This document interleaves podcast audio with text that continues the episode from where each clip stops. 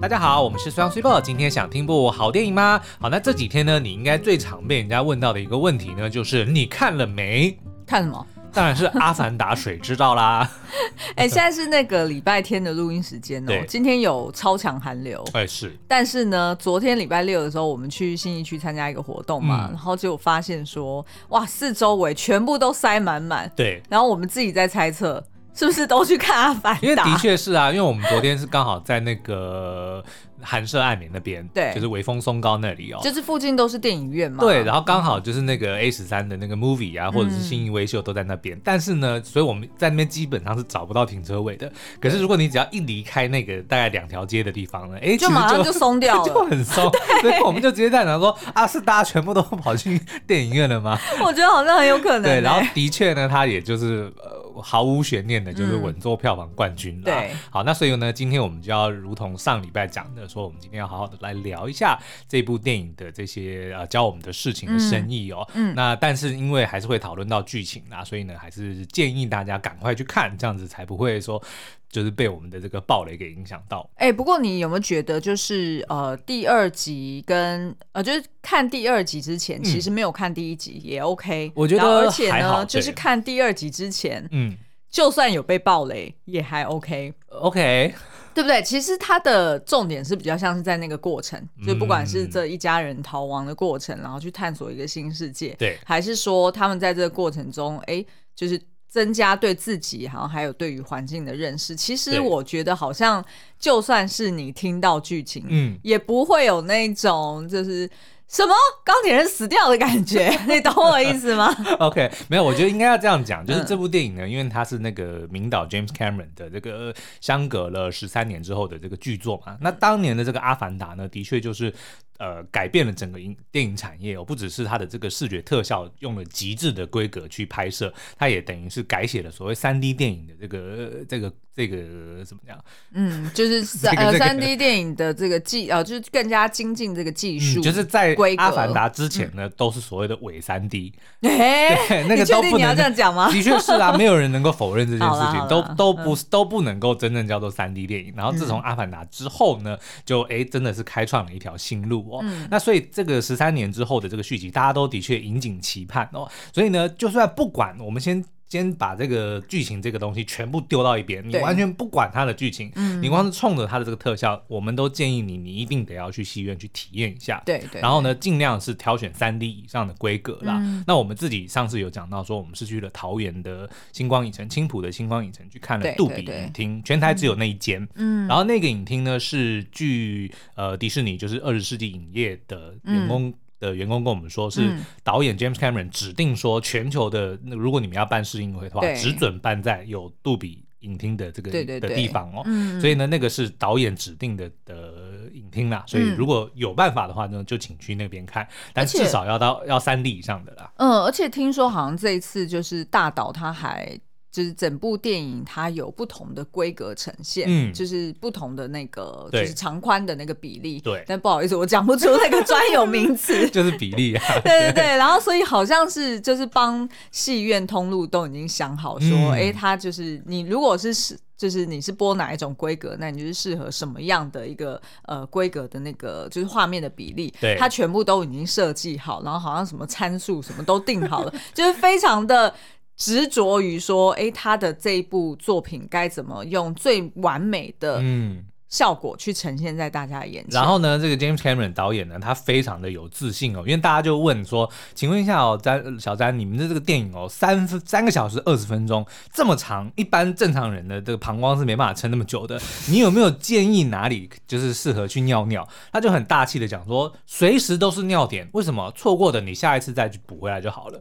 哈，什么意思？他的意思说叫大家来二刷，你想尿你就去尿，没关系，因为你一定会想要再进戏院去补看一次。哦，很有信心的意思。下次再挑你已经看过的片段再去上厕所就好了。不过我觉得是还好啦，就是按照我这个就是常常就是在外面都在找厕所的人来说，其实你只要就是看前不要一直在喝水，那基本上就没有还可以吗？对，然后你过程中也尽量不要吃东西，因为我觉得它的那个整体的声光效果其实真的是。可以让你全心全意投入在里面的。嗯、然后呢，通常就是我们看很多的特效的这个作品哦，都会觉得说你的潜意识你就知道说这是特效拍的，然后、哦、然后你就会有一种距离感。哦，对，对，对，像比如说，就算看复仇者联盟好了，那个 Thanos 你怎么看？就虽然是已经做的非常的真，但是你就会觉得说他。好像一颗大芋头，然后就是你，你不会觉得说他是一个人类，或者说他你没办法跟他投射，他他不是人类啦，但他不是一个一个角色，在就是你能够投射他的角色。可是你看阿凡达呢，他每一个人他都是外星人，然后都是蓝色的，可是不知道为什么你在看他的时候，你就觉得他有灵魂。就这个角色，即使是经过特效的包装之后，你还是觉得他能够他有灵魂。就他的每一个眼神，或者说他的每一甚至每一滴汗、每一滴眼泪，你都很难去判。判定说到到到底是真的还是假的？我觉得这也是要归功于就是演员他的那个，就当然就是因为他们也是有穿这个特效服去表演嘛。嗯、但是呢，再就是他们怎么去透过这个特效的包装之后，嗯，呃，他用他的声音表情去真正传达出来他的情感。是。然后我觉得其中有一个最最绝妙的就是饰演 Kiri 的那个角色。嗯，他其实呢就是第一集里面演那个 Grace 博士，也就是。有所谓的异形之母那个 Sigourney Weaver，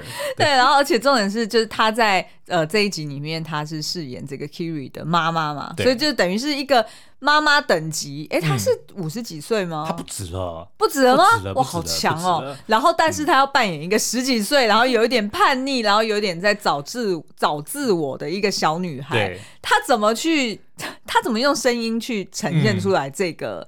这个这个转换这样子年龄差距，是你不觉得很强吗？对。然后这里面其实还有一个就是演员群中的一个亮点哦，嗯、就是大家看我一开始看到那个演员名单里面，哎，Kate Winslet 就是那个《铁达尼号》里面，哎，有吗？有有，哎，你还没发现呢？我没有发现。Okay, 好，他就是演那个海洋族的那个族长的老婆。哎，是的、哦，对对对，意外哦。哎，那他的脸脸部表情不是太像，不是太像，对不对？就我觉得他的脸没有刻意的去模仿他的样子啊。对，但是我觉得不是重点，是因为什么呢？因为看到后面呢，因为后面就是有蛮多的这个海里的，尤其是船难 船难戏，然后很多的戏嘛，我们觉得哎，好像很有铁达尼号的即视感哦。然后再加上 James Cameron 本来就是铁达尼的导演，对，再加上 Kate Winslet 当年演 Rose，就想说哇，这根本就是在外星发生的铁达尼号。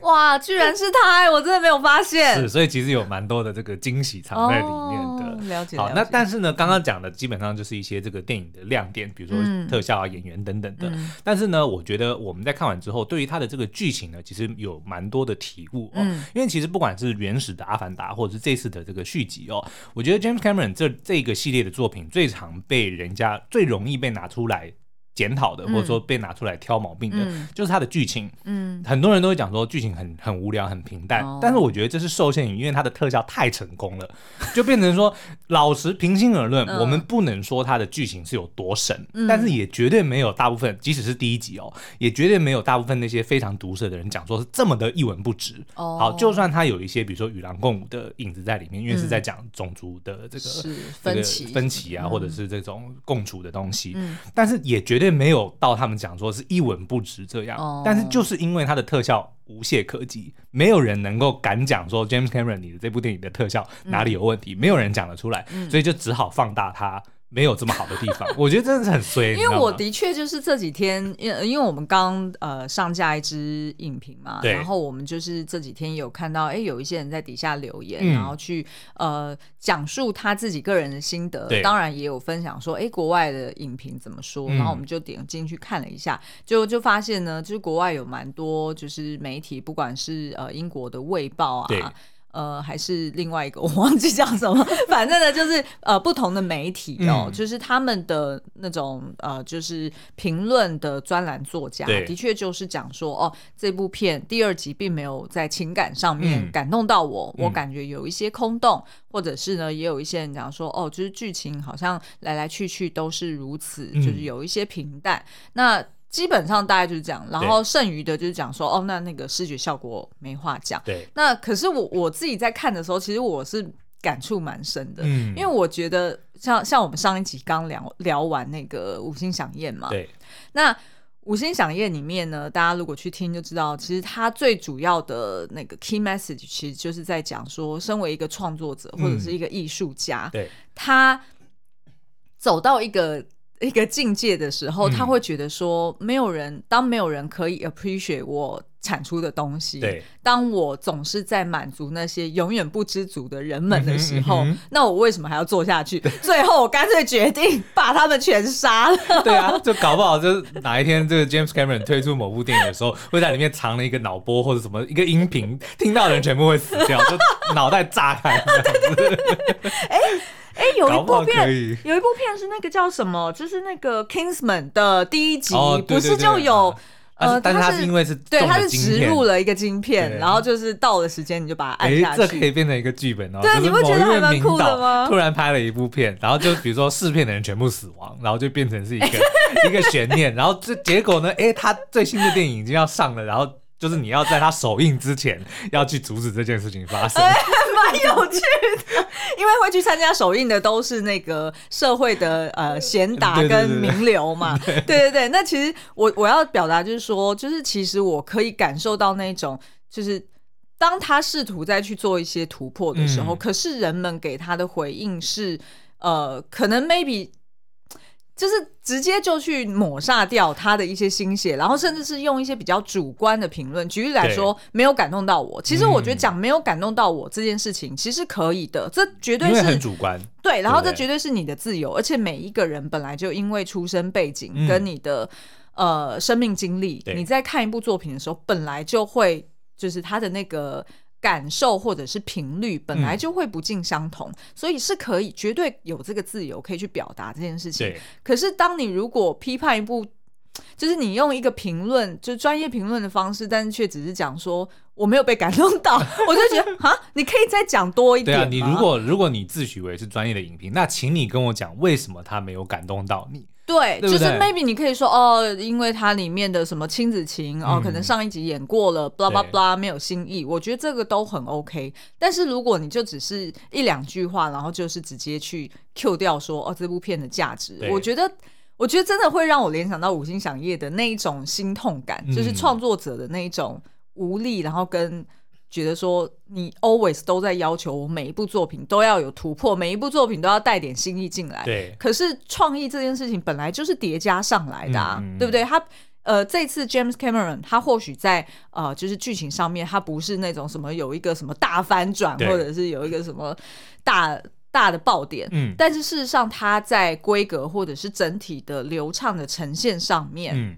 或者是演员的表演上面，他其实已经做到一个蛮大的突破。是，那其实他是在帮其他就是同样业内的人，嗯，去开拓新的道路，是帮助他们在下一次再突破的时候，哎，他可能就是在别的领域上面，呃，就是踩在巨人的肩膀上再去突破。就是他可能你看，比如说他。完全改写了三 D 电影的产业，嗯、在他之前，可能想要拍三 D 电影的人会不知道说，那这个东西到底我要如何呈现？对，或者是那产业链根本没有建立起来。可是你看了《阿凡达》之后，你觉得、嗯、哇，原来可以这样哦，你就会有一个 vision 嘛，对，对对没错，嗯、对。可是呢，我们今天的这个节目呢，其实是想要从里面去探讨一些，哎，在光是在剧情上面，我们自己都感受到说，James Cameron 是如何的。去埋入一些，或者说花了很多的功夫，藏在他这个，嗯、尤其是片名是叫做《水之道》。对但是其实看完了当下，我们第一个第一个疑问，或者说我们问彼此，就是说，你觉得什么到底是水之道？嗯、水之道到底是什么东西？对对对，我相信可能很多人在看完之后，也许一下子也是没有办法意会过来哦。嗯、所以，我们今天就想要借由这个节目来好好的跟大家分享一下，我们自己看到这部片里面所谓水之道，它到底有哪三层的深意哦。欢迎回来。好，那个刚刚讲到这部电影的副片名呢，叫做《The Way of Water》，中文叫翻成《水之道》哦。那这个水之道呢，当然除了是在暗喻说，哎，这一集的这个剧情的主要场景呢是发生在海洋哦，因为就是在叙述这个男主角他在上一集不是就透过这个意识转移，Ava 的这个意识转移，然后就变成了这个纳美人嘛。嗯。那他也跟他的这个爱人 Neytiri 就是结婚生子，然后呢，嗯、呃，自己生了三个小孩，然后同时也领养了 Grace 博士的那个。那个 Avatar 所生下的一个女儿叫做 Kiri 哦，对，那这个 Kiri 我们待会可以再好好的讨论哦，嗯、因为呢很妙，就是当初的这个 Avatar Avatar 阿凡达的这个运作模式，嗯、是说呢，他们利用人类的基因跟原住民纳美人的这个基因呢。融合做了一个肉体，哦、就是阿凡达的肉体，然后再透过人类呢，用远端意识遥控的方式呢，嗯、去控制这个肉身，所以就有点像是呃分身的一个概念嘛。嗯、那在第一集的最后呢，因为这个 Grace 博士就是由那个 Sigourney Weaver 所饰演的这个角色，嗯、他因为他人的肉体受重伤，所以呢，他们就诶说可以尝试这个方式，用 Ava、嗯、就是 Pandora 的一个。自主意识，一个神灵的的实体化，对，说哎，用它，它有一个这个意识转移的这个能力哦，能够把它人类的意识转移，彻底转移到阿凡达上，就可以拯救他的生命。对，但是没想到在过程中，因为他的这个肉身人身呢还是伤重不治，所以就死掉了，意识转移就没有成功，就导致他的阿凡达呢就继续陷入了昏迷的状态，然后就留在他的那个就泡在类似福马林里面，但是是活着的，是活着，只是没有意识，活着的。对，但是没想到呢，哎，这个阿凡达这个肉体。居然就怀孕了，嗯、所以也不知道爸爸是谁。嗯，然后呢，后来就就有点像是无性繁殖，就生下了 Kiri 这个女孩哦。是，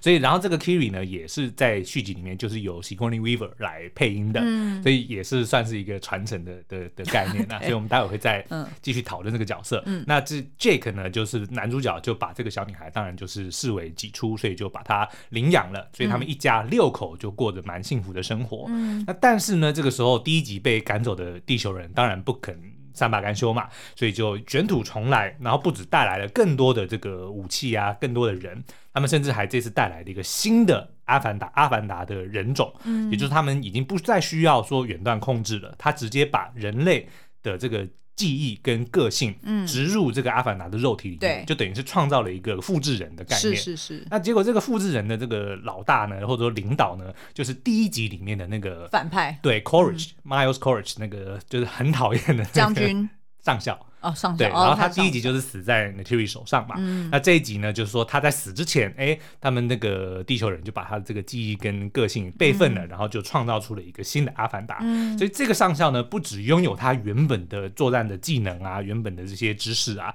他还拥有了阿凡达更强壮的身体。对，重点是呢，他还对。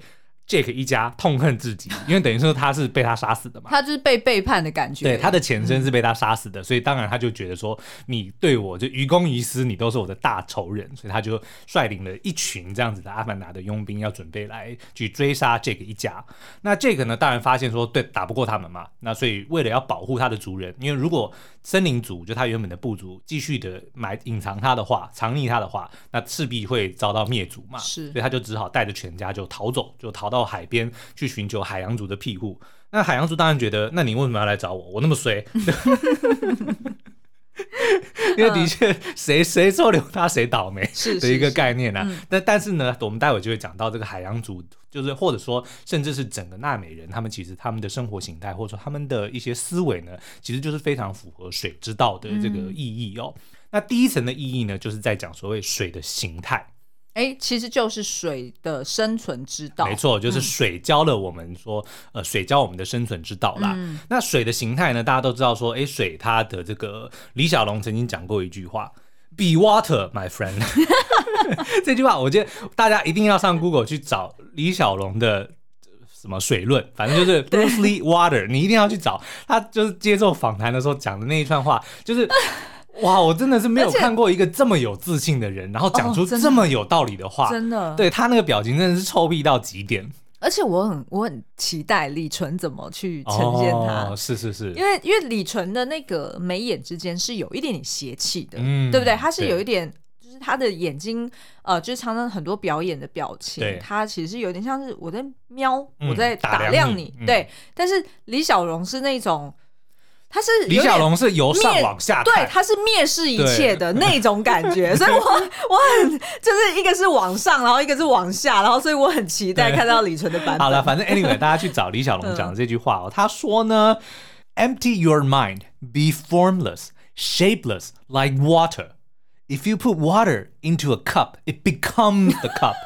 You put water into a bottle, it becomes the bottle. You put You put it into a teapot, it becomes the teapot. Now water can flow or it can crash. Be water, my friend. 他的意思就是说呢，你要先清空你的思绪，像水一样、嗯、无形。嗯嗯。你把水呢倒进水杯里，哎，它就变成了那个水杯。对。你将水倒入瓶子里，它就变成了那个瓶子。嗯。你将它倒入茶壶，它就变成了茶壶。你看水呢，它会流动，但是它也会冲击。嗯。所以呢，你应该就要像水一样，嗯，我的朋友。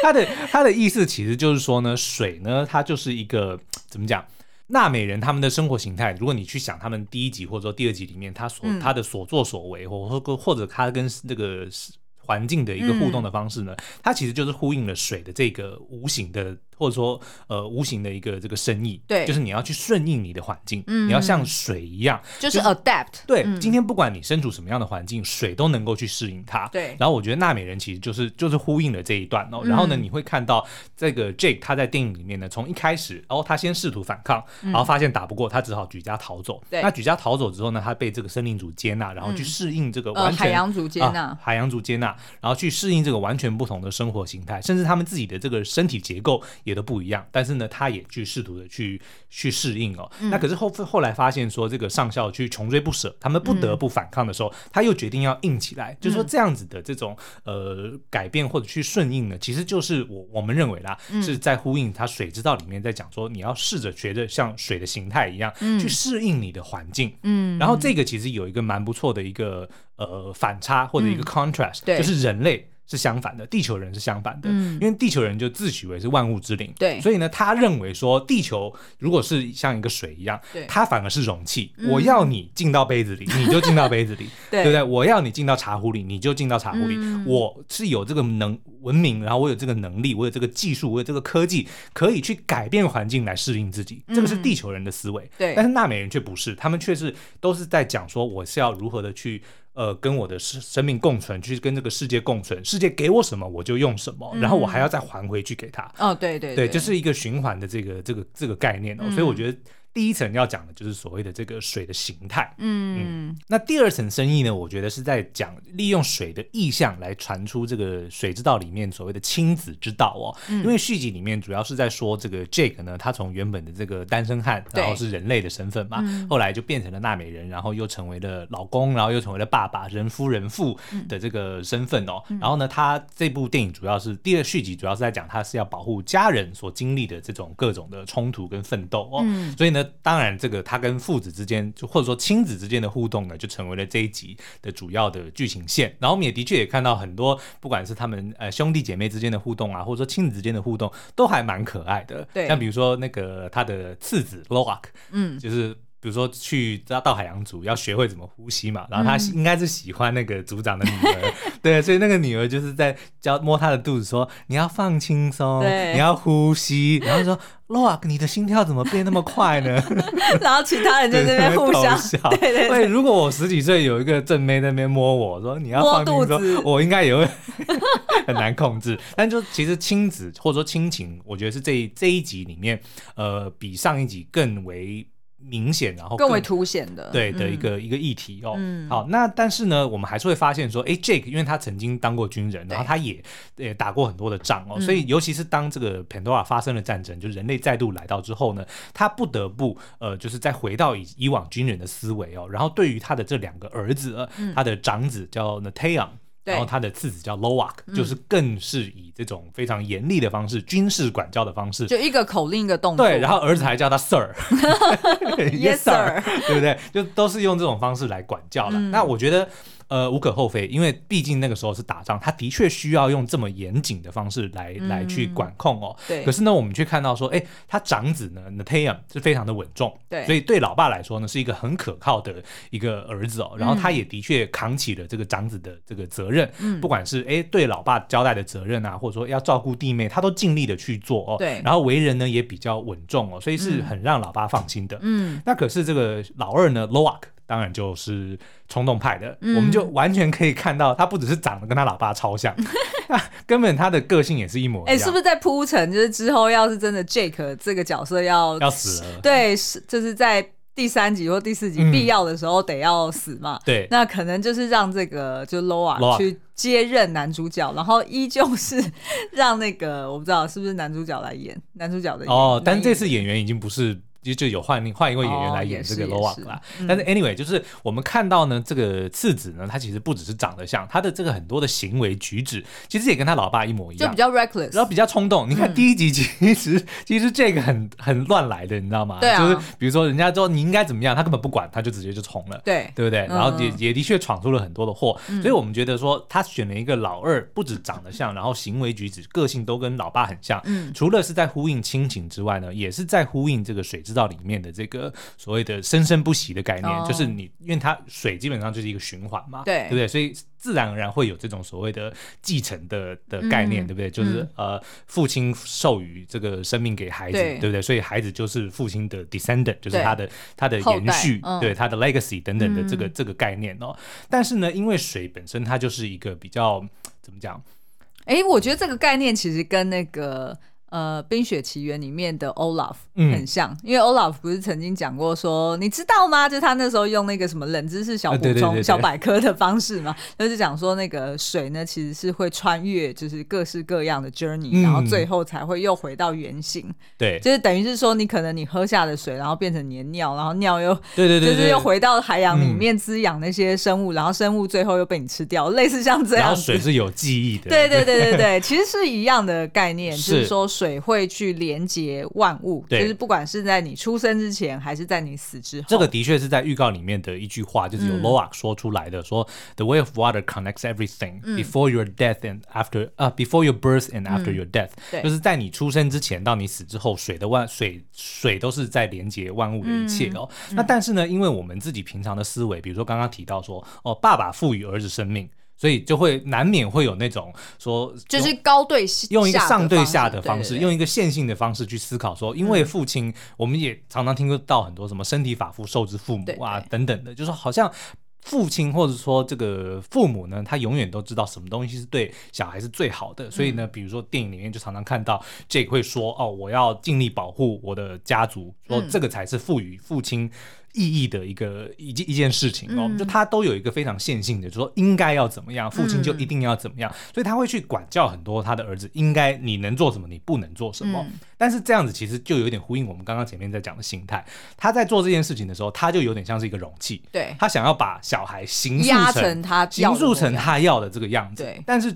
但是生命或者是说孩子们，其实反而是像水，嗯，对，你应该他有这个能力自己去适应他的环境，你反而应该要适度的去放手，嗯、去让他们长成属于自己的的样貌。嗯、所以你看，在电影里面我们才会看到说，哦，Loak 他因为不听话，所以他跑到很大海里面去，哎，反而认识了那个 Tokun 那只大大鲸鱼的好朋友，对，或者是 Kiri，他就让他自己在那边不知道干嘛，哎，然后就是 就学会了跟 Awa 的的一些 Kiri 其实就一天到晚在那边放空啊，对，就一天到晚放空，但是也就是说，你看，如果他们真的是很很严厉的去管教，去去去要求他们只能做什么，不能做什么的话，嗯、这些他们都没有机会能够发展，嗯、或者是到后面那个人类的小孩，嗯、那个 Spider 蜘蛛，对不对？也是因为他没有爸妈，所以就让他自由自在的去去发展，他就反而成为了唯一能够在 Pandora 生存的人类，嗯，对不对？就这些东西其实反而是孩子他本身就像是水，嗯、你应该是要让他去。自己去找到，去去适应它的环境，嗯，对。然后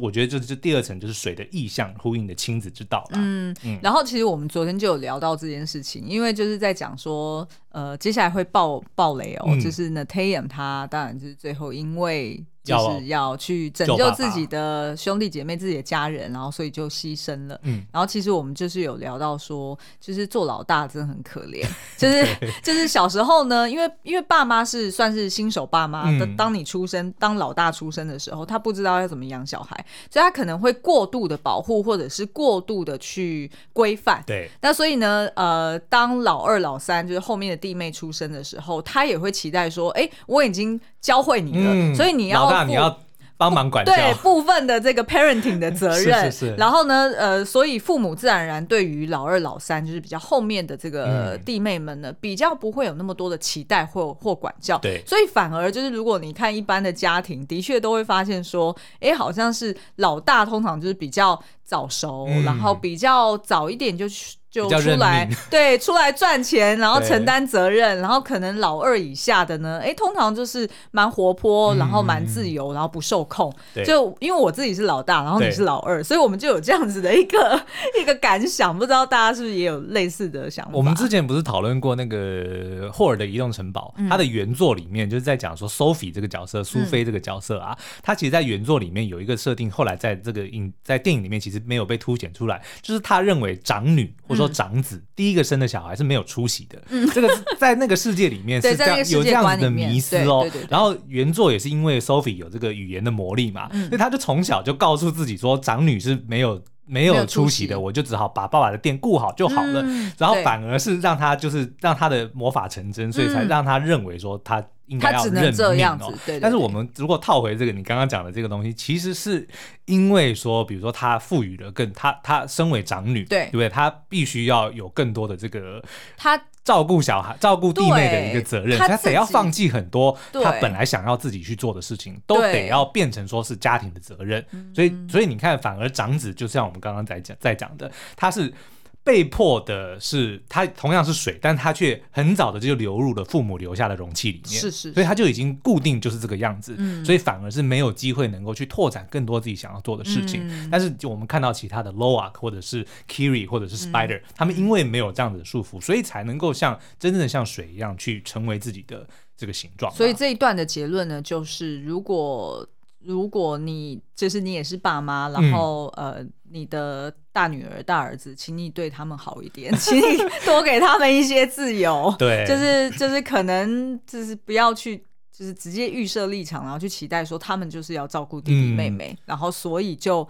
赋予他们这样子的一个已经去桎梏自己的一个。一个想法，就是也要给他们公平的去探索自己的一个机会啦，嗯、对啊。当然，就是我觉得老二、老三可能在这边也会说嘴说啊，可是我们其实都用旧的啊，就是哥哥姐姐 always 都是用最新的，那不是他已经拿到好处了吗？呃，OK，好，那再来呢，就是最后的这个水之道的谦卑之道，也就是水的奥秘哦。嗯、那在这个电影里面，大家不知道有没有发，我们刚刚前面提到有非常多铁达尼的即视感哦。嗯、那当然，除了因为是同一个导演，就是 James Cameron，他导了 Titanic，然后呢，这一集又刚好发生在大海哦，所以的确有非常多的这个呃场景，或者说哎感受，有一点点像 Titanic 的这个即视感哦。但是我们觉得除了这些场景之外呢，为什么第二集要选择在 Pandora 的大海哦？我觉得还有一个深意，就是 James Cameron 呢，他在拍 Titanic 的时候呢，我我认为他一定是对于这个地球的海洋是有非常多的这个。呃，怎么讲？他一定做了很多研究，做了很多的研究，很多的感体、啊、对，然后一定常常就是在大海面前感叹自己的渺小，嗯、说大海实在是太伟大了。是是是，因为他后来他不只是拍了 Titanic，他后来还为了要找到沉没的那一艘船哦，嗯、他还拍了一一系列的纪录片，就真最后也真的让他去找到那一艘船，嗯、就如同电影里面一开始不是有个科学家派探测器进去去拍，对，他后来也真的做到这件事情，也就是说超酷的。对，他如果要做到这件事情，嗯、他一定得要对海洋有非常非常深的研究。是，然后呢，我们后来。在写影评的时候，也查了很多资料，说地地表地球的表面呢，有百分之七十一是水，嗯、但是人类呢，能够有能力去探测的。不连百分之十都不到，也就是说，其实地球有太多太多，尤其是海洋未知，我们是完全不知道里面有什么东西的。但是你看，人类却认为说啊，我们 we own the earth，我们是地球的主人，我想对它干嘛就干嘛。但是这个东西，你对它有超过六成以上的东西你不了解，然后你可以跟他说，你竟然想还自大的说这个是我的，然后我对他想要怎样就怎样。所以我觉得 James Cameron 为什么要在第二集里面把大海作为主轴，其实我觉得也跟他一定跟他早期拍《Titanic》的时候得到的这种是是是这种领悟很有关系，所以他就把非常非常多的这种地球上面海洋的，不管是知识啊、迷思啊，或者是他的疑问，全部都搬到了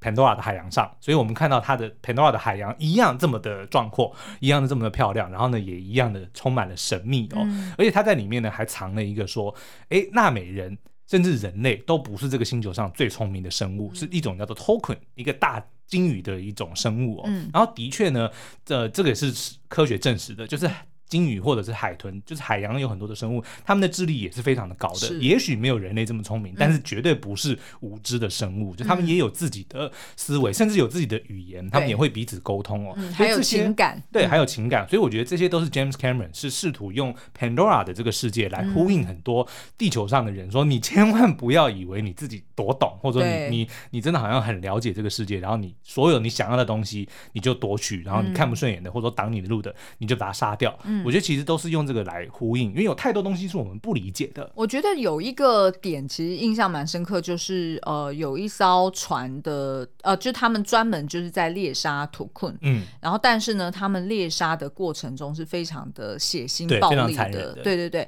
那可是呢，就是当他成功猎杀第一只，然后哎，就是。呃，所有的团队进入到那个图坤的嘴里的时候，嗯、对，却发现呢，哎，他不过只是要取他的上颚的部分，有一部分，对，一部分的脑髓，然后就一小管而已，嗯、然后就说，呃，这一小管就值多少的美金，对，然后呃，这个呃脑髓呢，它其实它真正的作用，其实就只是帮助人，呃，就是。抗氧化，嗯，就抗老化，对，就只是这样而已。为了这个，对，然后但是你就是把一个这么美丽，然后这么。呃，高等智慧的生物就这样子猎杀掉了，而且你猎杀的不只是一只，因为包含它也会有小孩，或者它也有其他的兄弟姐妹，可能也因此呃破坏了整个海洋的生态圈。对对，所以它其实就是用这样子去，其实就是在不断的在影射说，就是我们人类的无知。对对对，然后以及自私自利啦。那其实当。呃，他不断的猎杀，就是猎杀完一只两只，他觉得说，哦，反正图坤他都不会反扑。对。但是呢，终究他会遇到一个，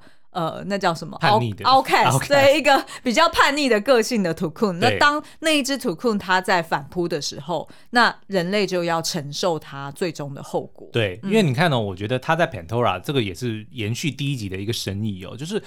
Pandora 里面有一个我们刚刚提到的 Awa 这个所谓的神奇哦，就是他们的一个女神呐、啊。嗯、但是呢，它基本上就只是说整个这个星球的一个意识神经网络，嗯，它形成了一个神经网络的一个概念。对，也就是说，在 Pandora 上面，生命其实是一个很奥妙的东西。嗯，因为他们都相信，纳美人都相信死后其实你并不是真的死亡，其实你只是回归到 Awa，所以他们才会比如说拿自己的那个尾巴上面的那个那个触角，对，你去跟生命之树或什么东西连接的时候，你是可以跟你的。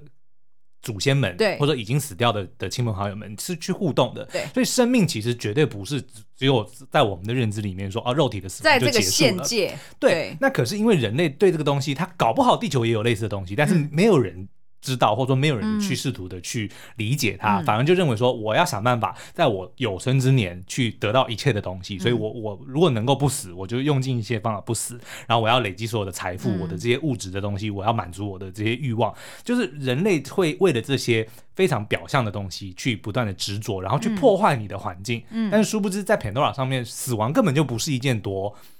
多。不是一个，不是不是结束，嗯，对不对？所以他们才会这么的开放，或或者说这么的呃，会在活着的时候呢，这么的愿意说，我其实只需要拿取我足够的，然后我还必须要给予回去，嗯、因为他们知道说，其实生生命只是一部分，嗯、死亡还有很大的一部分是是在你死之后才会开始的。嗯，我觉得这其实也是 James Cameron 试图在告诉我们说，嗯、如果我们对自己的这个星球，或者说对我们自己的所谓的 life cycle，嗯、我们死后到底会怎样？嗯，我们不知道。嗯。的情况之下，我们却开始破坏我们生存的这个空间，那其实是一个非常无知的的一件事情。另外一个角度就是，呃。透过 Kiri 这个角色，然后去描述说，就是去讽刺说人类是如何以管窥天。嗯，举例来说，像那个 Kiri，他不是常常在那边放空嘛？然后放空之后，他可能会失去意识。对。那某一次呢，他就是去到了海底，然后跟呃海洋族的，就是也是他们的这个灵魂树，对，然后去做连接。然后连接之后，他就全身颤抖，然后失去意识嘛。那那时候呢，Jake 就找来了那个就是他之前的科学家朋友，然后就。请他来诊断，说到底这是什么问题？然后人类就说：“哦，这个就是癫痫。”嗯，然后所以呢，以后他不可以再跟 Awa 有任何的接触，对，不然他就是可能又会再度的。然后就开始用术语，什么是前额叶啊？对对对，就是他是用人类的这个就是生理状态或者是医学知识来理解，呃，就是 Kiri 身上发生的事情。对，但是呢，因为 Kiri 他知道他自己经历的不是人类的范畴里面所理解的，所以他还是坚坚持在危急的时刻，他也是去做了这个连接，然后最后也成功的拯救了他的家人。对，那所以其实我觉得这一点也是去某种程度也是去有点像是在跟人类说啊，你